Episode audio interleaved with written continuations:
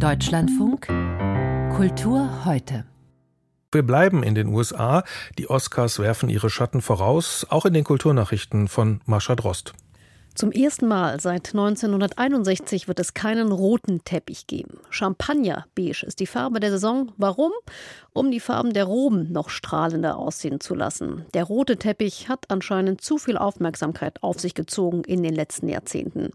Und Aufmerksamkeit ist eben das Wichtigste. Nicht nur während der Verleihung, sondern vielmehr noch davor. Um einen Film überhaupt in die Auswahl für eine Oscar-Nominierung zu bekommen, werden Kampagnen ähnlich wie ein Wahlkampf gefahren. Lies Dams aus Los Angeles. Ganze Teams aus 10 bis 20 Leuten überlegen sich monatelang, wie kriegen wir es hin, dass unser Film erst nominiert und dann natürlich noch zum Oscar-Gewinn gepusht wird. Das sind richtige Kampagnen, die Millionen Euro kosten können, manchmal genauso viel oder noch mehr als der eigentliche Film. Dann gibt es dann spezielle Events, auf denen der Film gezeigt wird. Da gibt es die Schauspieler, die man treffen kann und die Hände schütteln kann.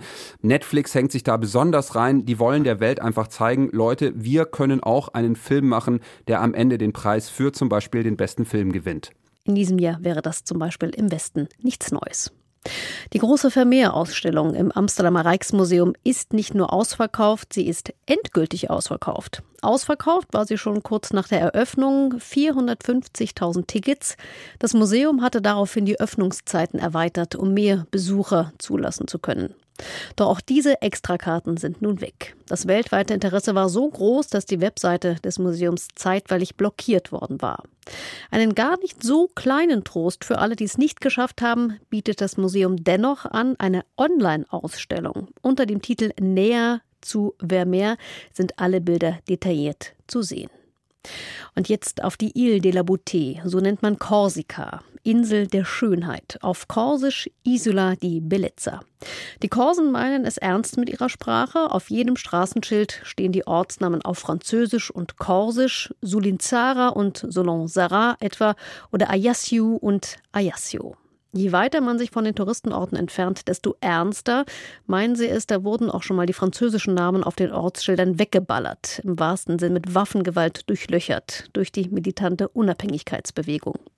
Diese Zeiten sind vorbei, aber Autonomiebefürworter wieder auf 180, denn im korsischen Regionalparlament ist das Korsische in Debatten ab jetzt verboten. Ein Gericht in Bastia hatte entschieden, dass Französisch als einzige Sprache bei der Ausübung öffentlicher Ämter erlaubt ist. Das Urteil folgt einer Klage des Präfekten von Korsika, dem höchsten Vertreter der französischen Zentralregierung auf der Insel. Korsische Regionalpolitiker halten es für Zitat undenkbar, diese Situation zu akzeptieren. Die korsische Sprache müsse neben dem Französischen einen offiziellen Status erhalten, damit sie überleben und sich entwickeln könne.